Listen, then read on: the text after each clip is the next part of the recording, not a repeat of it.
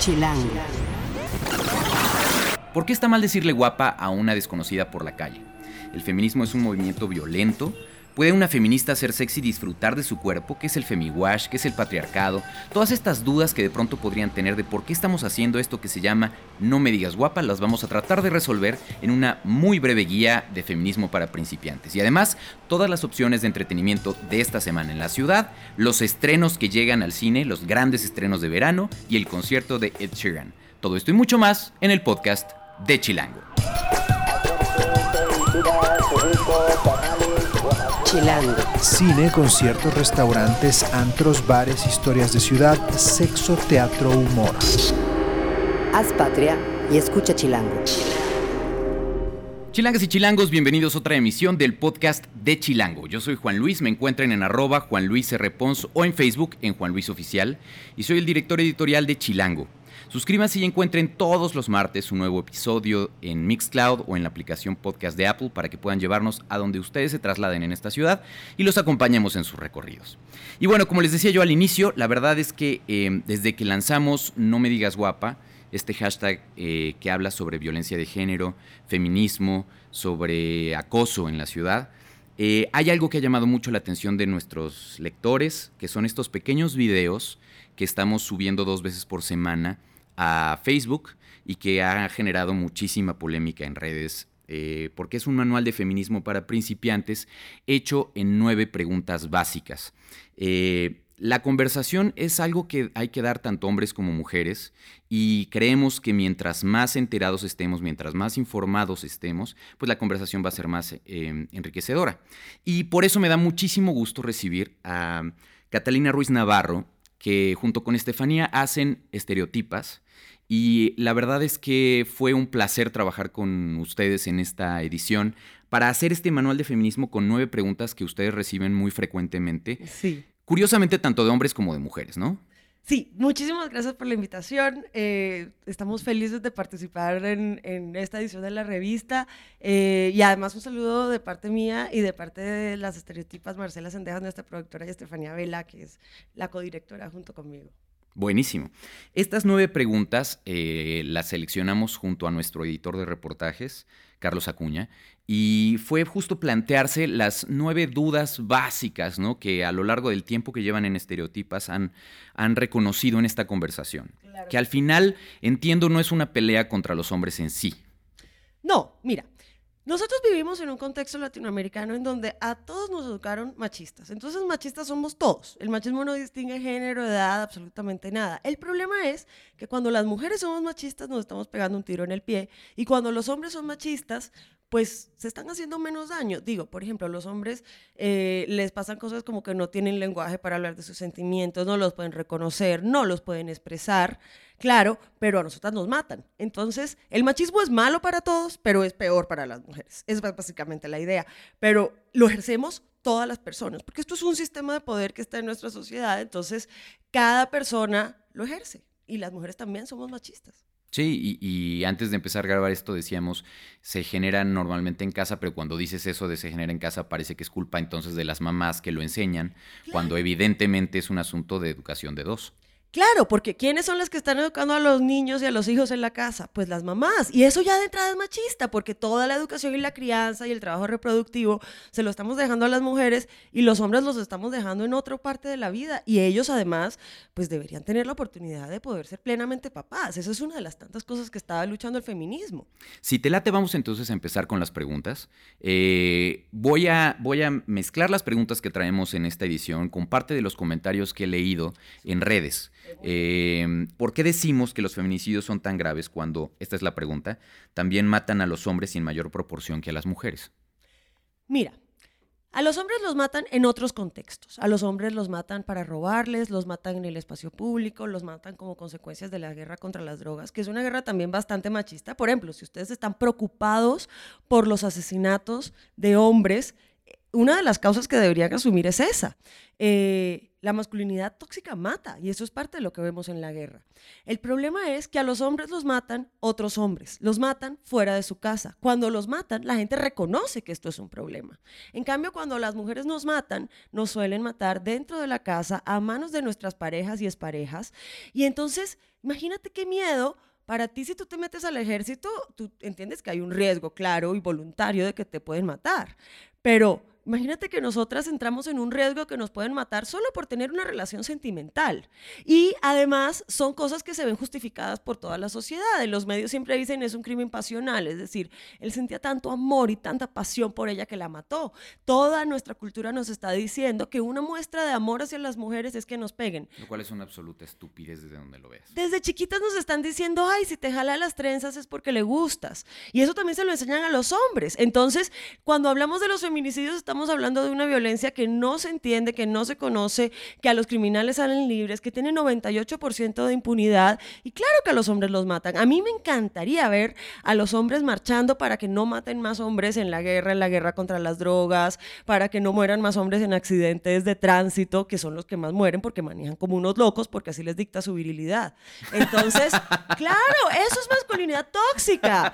O sea, que tú te vayas a lo Bueno, te diré que yo o sea, mi chava maneja 10 mil veces más rápido que yo, ¿eh? Eso, eso es un hecho. Pero, hay una cosa del mero mero que dice, pues yo sí me voy a ir a manejar a lo güey borracho y a toda para mostrarles quién es el hombre acá. Porque el 70% de los accidentes de tránsito los provocan hombres y se mueren hombres. Y hay otra cosa importantísima ahí, que a los hombres los matan otros hombres y a las mujeres nos matan hombres también. Entonces, esto está aquí súper importante porque aquí hay un problema. O sea, esto significa que eh, el ¿qué porcentaje de los asesinos de otros seres humanos, para no ponerle género, son hombres? Es que no, te puedo decir el porcentaje porque no me lo sé, pero te aseguro que eso de superar el 90%. Es que cuando las mujeres matan, esto es una cosa excepcional. De hecho, hay una serie que se llama Mujeres Asesinas porque es tan raro que entonces se hace una serie. Y cuando tú ves la serie de Mujeres Asesinas, te fijas que muchas de estas chicas mataron en defensa propia a un abusador reincidente. Por ejemplo, Lorena Bobbitt. Todos recordamos a Lorena Bobbitt, ¿verdad? Porque ha sido una en la historia. Pero ¿sabes qué nos recordamos? Que es, que es para quienes no se ah. acuerdan del caso, quien le cortó el pene a su marido mientras dormía. Exacto. Pero miren, este es un caso en Latinoamérica. ¿En cuántos años? En toda la historia, el tiempo que yo llevo viva, y nadie te dice que esta es una mujer que venía de una historia de abuso del marido. Entonces, nadie te cuenta estas cosas. Y muchas veces cuando las mujeres matan, están matando en venganza por unos... No quiere decir que las mujeres sean buenas. A ver, no, uno no es bueno por ser mujer y uno no es malo por ser hombre. Sencillamente la cosa está así. Si tú eres malo y además toda la sociedad y toda la estructura social te da las condiciones para que tú seas violento, pues lo vas a hacer. Si yo voy y le pego a un hombre, esto va a ser una cosa gigantesca, dramática, va a ser un escándalo. Si un hombre me pega, voy a ser una más. Y entonces esa es la diferencia. No es que los hombres sean malos, sino que es que tienen el poder para pegarnos. Este concepto de normalización. Exacto. Ok. La siguiente pregunta es, ¿por qué?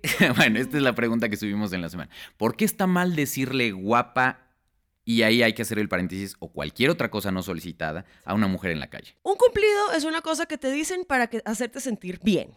Que un tipo desconocido me diga qué tetas no me va a hacer sentir bien, me va a hacer sentir casi que como si solamente fuera una parte de mi cuerpo. Que un tipo desconocido, un compañero de trabajo incluso venga y me comente mi cuerpo, no me, va a hacer, no me va a hacer sentir bien. Si mi amante o el tipo que a mí me gusta me dice que tetas tan ricas, eso sí me va a gustar, pero acá estamos en una relación en donde yo... Estoy, Sí, consensuada, pero que un tipo que yo no conozco me venga a comentar mi cuerpo, cuando yo voy caminando por la vida haciendo lo que me toca, pues es una falta de respeto, me hace sentir mal y lo peor es que eso también nos da miedo, porque es que no es solamente que nos griten guapa, es que también nos persiguen y nos acosan en la calle. Una de, una de las cosas que más me, de las cosas que he aprendido en este, en este tiempo y que se me quedó muy grabado de lo que ustedes decían es, no hay ni una sola historia de amor que haya empezado así. Jamás. Y lo he dicho varias veces en las entrevistas que hemos hecho al respecto y tal. Es, no hay una historia donde le preguntes a tus papás, oye, ¿cómo se conocieron? Pues un día yo iba caminando por la calle y tu papá me gritó, sabrosa. Eso no va a pasar, no, nadie va a contar eso. No te gritan por la calle para conocerte, lo hacen porque están dominando un territorio y porque se reafirman objetizándote. Eso es lo que pasa. Y además hay un caso importante y un dato que, les dejo, que es muchos de los levantones de mujeres comienzan con un, eh, guapa. Sí. Y eso es muy curioso de cómo es la misma palabra que mucha gente dice, pero guapa no es para tanto, ¿no? Y que hemos, hemos pues dado toda una conversación eh, que empieza con el ejemplo de lo de Tamara, pero que evidentemente no estamos hablando solamente del caso de Tamara, sino es un ejemplo que lleva hacia otras líneas, que es un hilo, lo decía Carlos Acuña muy bien, es un hilo que, muy delgado, muy finito, que lleva desde eso hasta la normalización de los feminicidios. Siguiente pregunta, ¿el feminismo ¿Es el feminismo un movimiento violento? ¿Las mujeres feministas son violentas? No, de hecho el feminismo es altísimamente crítico de todos los modelos de adquirir la fuerza a través de la violencia porque eso es lo que hace el patriarcado. Ahora, muchas veces dicen que las marchas de mujeres son violentas porque hacen pintas o porque gritan o porque la batucada dijo verga violadora a la licuadora, ¿O porque se surtieron a un fotógrafo que se quiso meter? Pero ese fotógrafo, ¿quieres que hablemos del fotógrafo? Porque sí, a ver, Dicen las mujeres, queremos un contingente de solo mujeres en un solo pinche día en esta ciudad solamente por este espacio, porque el único espacio que nos dejan a nosotras solas es el baño. Y es lo único que nos dejan estar solas, de resto todos los malditos espacios invadidos por los hombres. Y eso porque no nos podemos meter, porque vaya que nos da curiosidad de qué hacen allá adentro, ¿eh? Imagínate, les, les tengo una sorpresa, no hacemos nada raro, solo vamos a mear y a cagar, eso es todo lo que hacemos. Pero las mujeres no somos tan misteriosas. Pero, o sea, si ellas te están pidiendo esto y un hombre dice, pues a huevo yo me tengo que parar aquí, ¿qué está haciendo? Las está agrediendo con su presencia. Había contingentes mixtos. Entonces, ahora, tanto así como que lo agredieran, lo agredieran, Ay, le pegaron una cachetada también que se calme porque él llegó a agredirlas. Le dijeron que se fuera, le dijeron repetidas veces que se fueran, está en el video. Pero entonces el problema es que eso no es violencia, ellas se estaban defendiendo. Si las mujeres gritan verga violadora a la licuadora, es muy distinto que si un tipo me grita puta te voy a matar. Porque hasta ahora, ¿cuántas vergas violadoras se han metido a la licuadora? Que yo tenga algún dato de algún amigo, no. No. ¿Y cuántas mujeres han matado después de decirles puta? Millones. Entonces, cuando haya casos de vergas violadoras que metan a la licuadora, te voy a asegurar que las feministas vamos a ser las primeras a salir en contra de eso. Pero mientras esto simplemente sea un eslogan empoderador y simbólico, no es violencia. Y yo, la verdad, es que a veces las marchas por la protesta social necesitan esa contundencia, pero el feminismo no tiene una historia de matar hombres, ni de encarcelarlos, ni de quitarles sus derechos, ni de absolutamente nada parecido. Y de hecho, eh, hay un caso muy, muy sonado de un encabezado de un periódico que decía, hombres y mujeres marchan en la marcha de la UNAM, ¿te acuerdas? Sí, claro. Eh, y al final, supongo que la intención de quien lo escribió era buena, era decir, a ver, los dos géneros marcharon, pero generó un escándalo muy grande. Pues es que de buenas intenciones está hecho, están hechas todas las excusas. Al final uno tiene que ver los efectos. Porque mira, esta es una que siempre nos dicen, ay, pues sí, yo fui machista, pero no fue con culpa. No tenía la intención. Yo no sabía. A mí me vale madres. Es que lo que tienes que, la gente se tiene que hacer responsable de sus actos. Entonces, de pronto no tienes la, la intención. Tenías la mejor intención del mundo, pero hay que poner la atención a los efectos. Muy bien. ¿Puede ser una feminista ser sexy y disfrutar de su cuerpo? ¿Cómo es que una mujer puede ser feminista si, si sube fotos, por ejemplo, de ella en ropa interior a sus redes? Yo soy una de esas feministas, pero te voy a decir por qué, porque a mí me encanta mi cuerpo y creo que no debería tener ningún problema ni ningún prejuicio para mostrarlo. Lo único que yo, el único prejuicio es que el patriarcado me va a juzgar que porque soy puta, que porque soy mostrona, porque todo el tiempo tenemos un sistema que me está vigilando mi cuerpo. Y sí, las feministas pueden ser sexys. El punto es que cada mujer encuentre la manera en la que se siente sexy y no según una fórmula ridícula del patriarcado. Necesitamos poder ser sexys con todos los cuerpos, gordas, flacas, de todos los colores. La idea es que lleguemos a eso. Si una mujer sube eh, fotos de ella en ropa interior o en actitud muy provocadora en sus redes, eh, ¿es, ¿es de esperar que reciba comentarios de hombres que le diga qué guapa estás? Depende de muchas cosas y uno sabe cuándo ese comentario es invasivo o no. Uno sabe la diferencia entre el amigo que te dice en la foto de bikini, oye, qué guapa, y te lo dice de verdad de manera franca, a al tipo que no te dice guapa, pero que te está dando like a todas tus fotos de 2003 en bikini. Uno sabe inmediatamente la diferencia y no está basado en una frase. Entonces, no, ejemplo, no, pero, pero te pongo un ejemplo de cuando alguien sube a Twitter, por ejemplo, porque en Facebook es más fácil, en Instagram es más fácil, te vas a tener más gente que conoces. Pero hay gente que de pronto tiene muchísimos seguidores eh, y sube frecuentemente fotos de ella en ropa interior. Por ejemplo, pensemos en Maluma. Maluma está delicioso, sus fotos son espectaculares, pero tú no ves mujeres comentándole, diciéndole, papacito rico, te quiero violar contra la pared y luego volver a violar tu cadáver.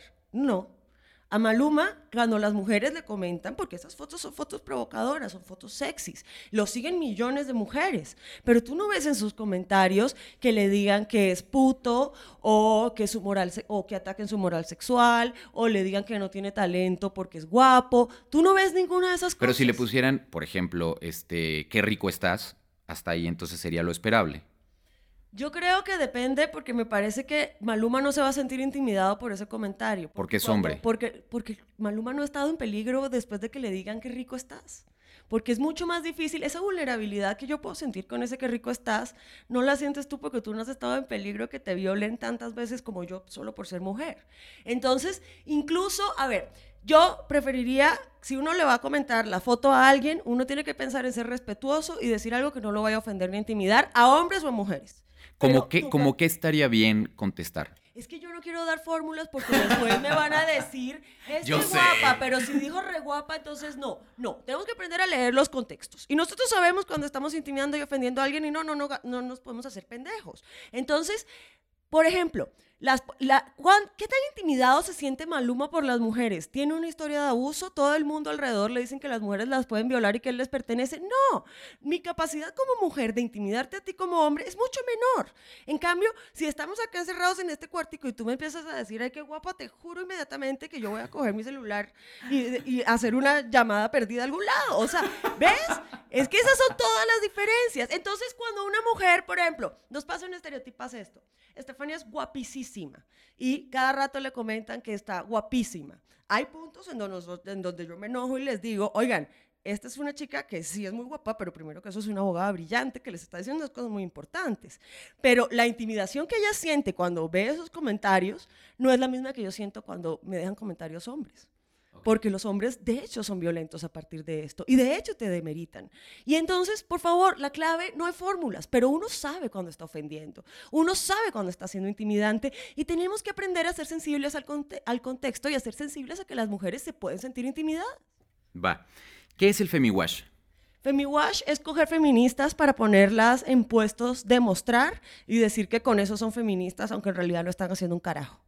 O sea, es, por ejemplo, que yo en mi equipo de Chilango tuviera, eh, ¿qué? Eh... Te traes una feminista de carrera, la pones en la foto, la sientas, tu revista sigue siendo igual de machista que siempre, eso es hacer femiwash. Y luego, por ejemplo, eh, el gobierno de Ciudad de México tiene una reputada feminista en sus huestes y cuando sacaron lo de los pitos dijeron, pero ¿cómo no va a ser feminista si aquí hay una feminista? Ah. No, pues si tu pinche programa es machista, es machista. No me importa que haya una feminista de carrera ahí. Es hacer como que sí. Hacer como que sí. Ok. ¿Qué diablos es el man explaining? Cuando los hombres nos explican cosas de manera condescendiente como si no supiéramos nada. El otro día yo iba caminando por la calle, yo tengo, he tenido cuatro dálmatas en mi vida y me ve paseando con la perrita chiquita un tipo y me dice, hola, yo, hola, está muy linda la perra, así me dice, sabes que va a crecer mucho, ¿verdad? Es como, no, pendejo, nunca me imaginé que el dálmata iba a crecer, ¡Ah! los cachorros crecen como, o sea, pero el tipo tiene el descaro de verme y dice, le voy a decir esto, Chance no sabe que la perra va a crecer, Dios. Y así todo el tiempo. ¿Quieren las feministas un mundo sin hombres? ¿Por qué hay quien piensa que el feminismo es un estandarte de odio hasta los hombres? Esto lo he leído muchísimo. Se vale odiar a los hombres, lo que no se vale es discriminar. Es muy distinto que yo diga, mira, de pronto yo tengo una historia de violencia, me han metido cachos, han sido unos culeros. Hay razones de sobra para odiar a los hombres, pero hay una gran diferencia entre que yo diga, mira, odio a los hombres, ya no les quiero hablar, no los quiero en mi vida, pero tú no les estás quitando derechos, tú no les estás quitando espacios de representación, tú no los estás poniendo en peligro, encarcelando, intimidando, quitándoles plata. Eso es lo que es discriminación. Todos tenemos derecho a odiar a quien se nos dé la gana. Lo que no tenemos derecho es a violentar o a discriminar. Entonces, no, vemos feministas que nos gustan los hombres y hasta nos casamos con uno como yo, pero hay otros feministas que es que les vale madre si no quieren saber nada de ellos y se vale. Eso se vale siempre y cuando no haya discriminación. Y ahora vamos entonces a la última pregunta. Em, que si se fijan, Catalina ha estado mencionando dos o tres veces una palabra que es patriarcado, que es una palabra que se usa mucho en el discurso del feminismo. ¿Qué es eso del patriarcado, la heteronormatividad o el falocentrismo? El patriarcado es un sistema de poder que está en el mundo y en todas las culturas desde hace mucho tiempo, que le da el poder principal a los hombres, la propiedad, el poder sobre las familias, todo este tipo de sistemas y que además usa la violencia para ejercer su poder. O sea, eso es básicamente lo que es. Eh, se oculta en todas las cosas y básicamente el objeto del feminismo no está en contra de los hombres, sino en contra del patriarcado. Y lo que hacen las feministas desde todas sus esquinas, porque feministas hay de todos los colores y sabores y feminismos hay muchos, es ver cómo en su esquina desmontan ese patriarcado. Heteronormatividad. Heteronormatividad es cuando pensamos que la norma es ser heterosexual. En realidad la mayoría de la gente es bisexual. Los heterosexuales recalcitrantes son naturalmente muy pocos, pero vivimos en una cultura en donde nos dicen que todo tiene que ser la parejita, la parejita, la parejita. Porque eso te da certezas sociales.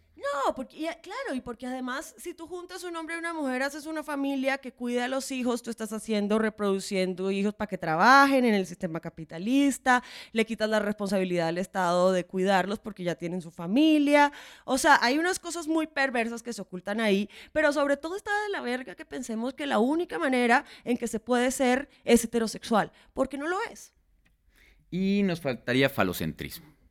Falocentrismo, pues ya le dije la palabra, así que me imagino que no me la van a cortar. Falocentrismo es creer que el mundo gira alrededor de tu verga. Eso es el falocentrismo. Ok. Eso en español es creer que si una mujer te sonríe es porque te está coqueteando, que creer a diseñar el mundo solamente para los hombres. Entonces, por ejemplo, eh, todas sabemos que las calles de esta ciudad no están hechas para caminar en tacones. De hecho, llevamos una columna de Tatiana Bilbao al respecto de eso. Exacto. Toda, todos los espacios están construidos para los cuerpos de ellos. Miren, por ejemplo, el aire acondicionado, como siempre está graduado para la temperatura corporal de los hombres, que es más alta que la de las mujeres. Y además... ¿Cómo es eso? Mira, en las oficinas, el aire, todas las mujeres viven muertas de frío en todas las oficinas, incómodas, hartas, porque el aire acondicionado está muy frío. ¿A cuánto? ¿Sabes? Mm, la temperatura promedio de las mujeres es 24 grados y la de los hombres es más alta. Y el aire acondicionado en todas las pinches conferencias está ajustado para ellos. Ellos están felices y súper cómodos y uno está retorciéndose, sufriendo del frío en la conferencia. Pero hasta esas pequeñas cosas están hechas para los cuerpos de los hombres. Y eso está muy mal porque nosotras, la mitad de los cuerpos del mundo somos mujeres. Por ejemplo, eh, decía una amiga hoy sobre eh, eh, esta serie de zombies que ahora no recuerdo. Walking Dead. The Walking Dead. Los hombres, los zombies siguen la sangre porque se sienten atraídos al olor de la sangre. ¿Por qué en esa maldita serie nunca han hablado de la regla? O sea, porque nunca ha habido un capítulo en la serie sobre qué hago si me viene la regla y hay zombies. Corre, corre, porque... Una O sea, que esto no esté metido dentro de esta trama es como que no existe. Es como que no existe. Eso, eso es falocentrismo. Eso es creer que las mujeres no existen y escribir la historia como si no hubiéramos mujeres, las mujeres no fuéramos así. Finalmente hay una, hay una palabra que me gustó mucho, no una palabra, una frase que me parece muy buena, que es perspectiva de género. Sí.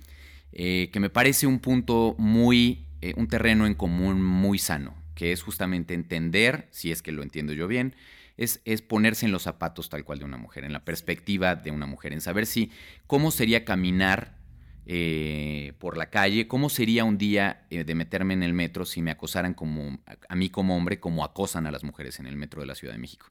Y por eso es que retomamos también en el, en el sitio, y ha sido una de las notas más leídas, una columna de Nacho Lozano que hablaba justamente de eso, ¿no? De qué pasaría si un día a él le sucediera lo que todos los días le sucede a ellas cuando se meten al, metro de la Ciudad de México. Les recomiendo mucho eso. Eh, busquen el link porque está en el hashtag no me digas guapa y nos encantaría escuchar eh, y aquí hablo un poco por, por ustedes también seguramente, sus comentarios en el hashtag, mientras sean en el, en el tono más constructivo de la conversación. ¿no? Yo les propongo un experimento a los hombres. ¿Qué tal si un día salen en, en minifalda y en tacones? Háganlo para que vean cómo la gente reacciona a su cuerpo de una manera totalmente distinta y los tratan diferente. Háganlo, no se tienen que depilar las piernas. Catalina, de verdad, muchas gracias por este tiempo. Eh, gracias por el apoyo a esta edición. Creo que, es una conversación que valía mucho la pena dar en, Chilango. Eh, y si te quieren seguir, las pueden seguir a las dos en... Síganos en Estereotipas, Twitter, arroba Estereotipas, en Instagram es e-estereotipas, Facebook Estereotipas y YouTube Estereotipas TV. Por favor, suscríbanse al canal de YouTube que tenemos que subir suscriptores. y si quieren seguir a Catalina o preguntarle más cosas, la pueden encontrar en arroba Catalina por Dios, En todo Twitter, seguidito. sí. ¿No? Sí. Muchas gracias. Muchísimas gracias a ustedes. Chilango. Esto es Tercera Llamada. Tercera Llamada. Comenzamos. Si pasa en la ciudad, está en Chilango. Muy bien, esta semana eh, hay de todo y para todos. Empezando el martes, que estamos subiendo este podcast, con ARP 60 piezas de uno de los fundadores del Dada en el Museo de Arte Moderno. Ahí la, la entrada es de 60 pesos y pueden eh, llegar desde las 10.15 hasta las 5.30. Diego del Río dirige a Karina Guidi en el gran regreso teatral de Karina, en Mi hijo solo camina un poco más lento, que se estrena esta semana en la teatrería. Las funciones son a las 8 y media y el boleto es de 270 pesos. Realmente si no han visto a Karina en teatro en vivo es una joya, se las recomiendo muchísimo. Father John Misty llega al Metropolitan con Adanovsky el miércoles a las 9 de la noche. Las grandes letras de las canciones de Franco de Vita van a suceder ese mismo día o se van a interpretar ese mismo día, pero en la Arena Ciudad de México también a las 9 de la noche. Crystal Castles trae su nuevo disco que es Amnesty 1 al Plaza Condesa a las 9 de la noche y ese día pues, también les estamos proponiendo que descubran las costumbres de Corea, la tierra de la calma matutina en el Museo Nacional de las Culturas. Ahí la entrada es de las 10 a las 5 de la tarde y es gratis. eh, esta exposición. Luego eh, ya llega el viernes y el viernes y el sábado se pueden lanzar al Festival Tierra Adentro en el Lunario a las 7 de la noche. Los boletos van desde 225 hasta 325 pesos, que es el abono de dos días.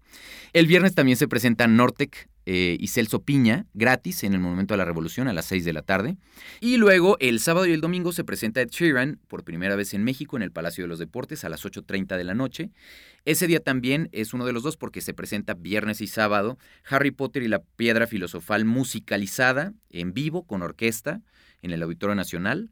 De ahí el domingo se pueden lanzar también al auditorio para la gala sinfónica con la música de Zelda a las 6 de la tarde. Y luego ese fin, también es fin de estreno, eh, no solo de La momia, que es uno de estos grandes estrenos de verano, sino también de la nueva temporada en Netflix de Orange is the New Black.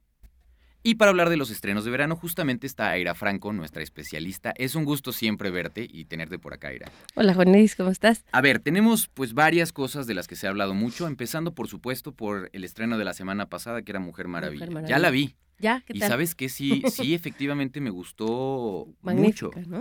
Eh, la verdad es que no, no voy a spoilereárselos, pero pensé que en algún momento iba a brincar del pasado al tiempo presente.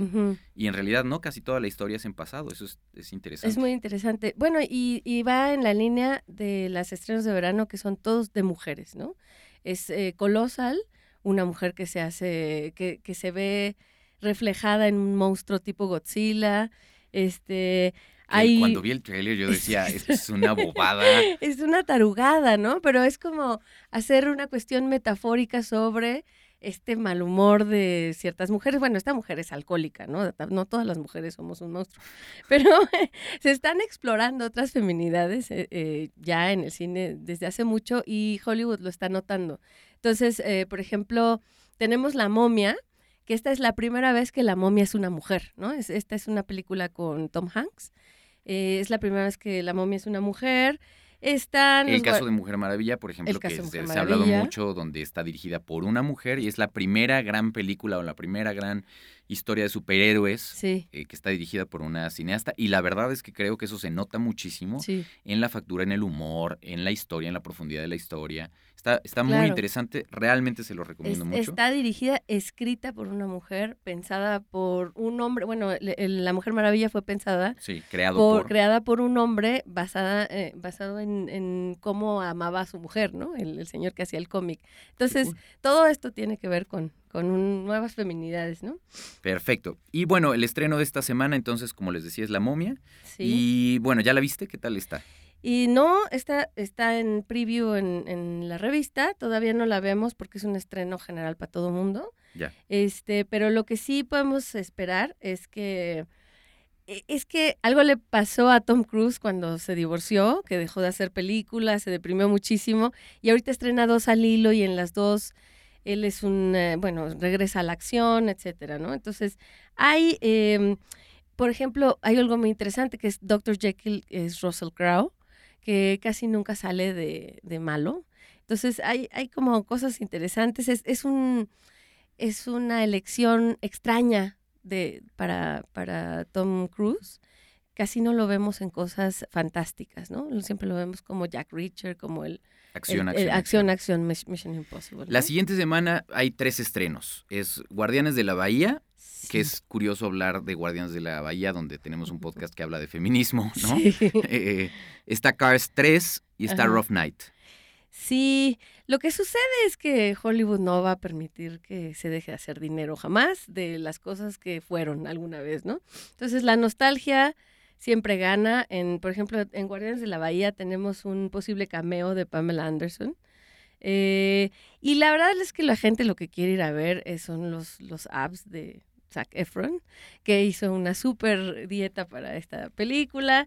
No, no hay mucha historia, pero eh, la verdad es que Dwayne Johnson se ha convertido en un tipo bastante chistoso, cae bien, digamos, no, no es un total idiota. Ajá. Muy, muy. Entonces, este, gusta, gusta a mujeres, a niños, tiene películas para niños. Entonces, jala mucha gente, ¿no? Y luego Cars, que, que sí me parece eh, un exceso, la verdad.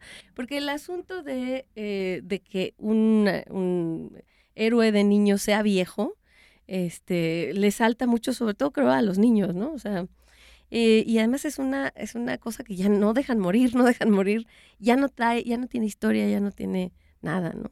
Ya es exprimir la franquicia. Sí, creo que sí. ¿Y qué tal el caso de Rough Night? A mí todo lo que lleva el aval de Saturday Night Live, Sí, yo de entrada ahí estaré. Me Claro. parece un humor increíble. claro. Eh, ¿de, qué, ¿De qué va esta? Es que sucede que mm, Scarlett Johansson eh, se está metiendo, bueno, está trae un, un frente feminista, este, un, una- un discurso feminista, y lo que pasa es que es una noche de copas de mujeres.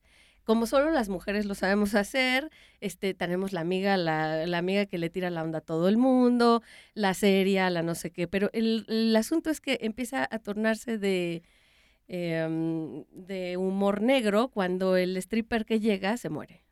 Entonces, es una cuestión muy slack- s- slapstick, así, este, humor de pastelazo, pero al mismo tiempo muy oscura, como ya nos tiene, a- es- nos empieza a acostumbrar en su agenda aparte Scarlett Johansson, ¿no? Digamos, En sus está proyectos en personales. sus productos más personales, exactamente. Tiene una agenda que es el blockbuster y tiene otra, ¿no? Que es, creo que aquí le está apostando. Y es muy interesante, ¿no? Y la directora es eh, Lucía Anielo, que en el Fun Fact, en la revista de este mes, que trae toda esta guía de estrenos de verano, eh, das el dato, ¿no? De que es discípula de Amy Poehler, que es una de las muchas Sí. egresadas de, Sí, de esta gran escuela de humor que es Saturday Night Live. Sí, sí. Sí. Muy bien. Luego viene Colossal, que justamente es esto, ¿no? El- a la Sí. película de la que hablabas, donde eh, una mujer eh, se va dando cuenta que, Se va. que hay una relación entre un monstruo que está devastando ciudades del oriente y Sí. ella, y lo que hace. Sí, y sí. cómo se Ella mueve. y Godzilla. O sea, yo, mi, mi nombre es, mi mal humor es Godzilla, podría llamarse, ¿no? Este, la verdad es que es muy interesante, sobre todo por el director. Nacho Villa- Vigalondo es un eh, director español que dirigió Cronocrímenes, que es una maravilla de película que muy, muy poca gente la tiene en su radar y hay que verla.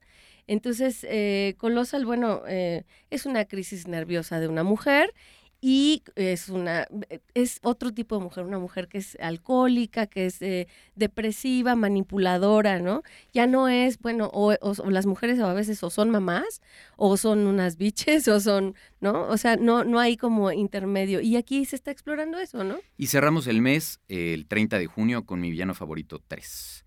Sí. Eh, que bueno, pues tiene la enorme ventaja de, en español de tener la voz del Wiri haciendo otra vez a Gru.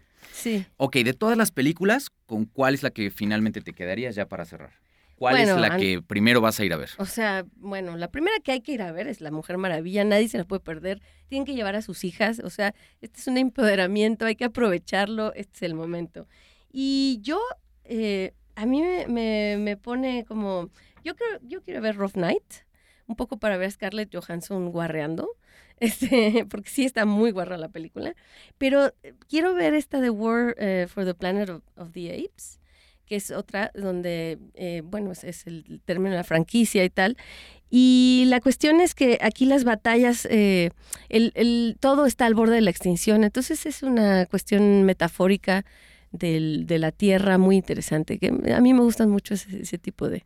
Muy bien, regresas la Cosas. próxima semana y Sí, hablamos claro. de teatro, ¿te late? Sí, sin duda, claro. Perfecto. Y si quieren seguir a Aira, la pueden encontrar en arroba. Ira, ira, ira. Mi nombre se escribe Ira, eh, entonces tres veces por Twitter.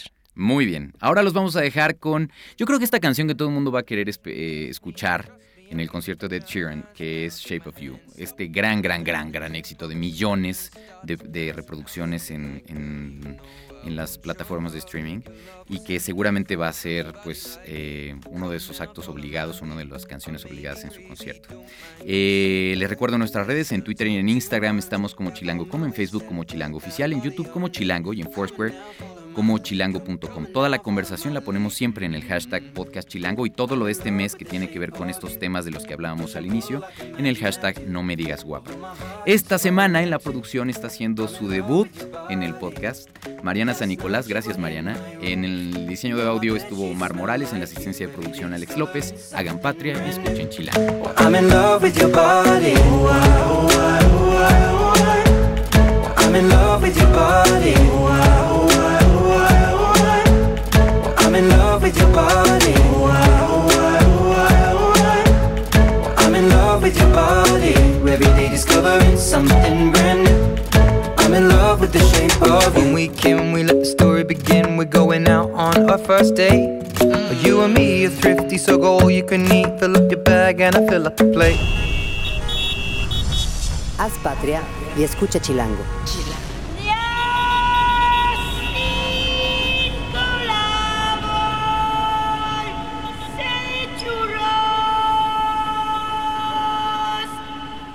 Derechos reservados, Chilango 2017.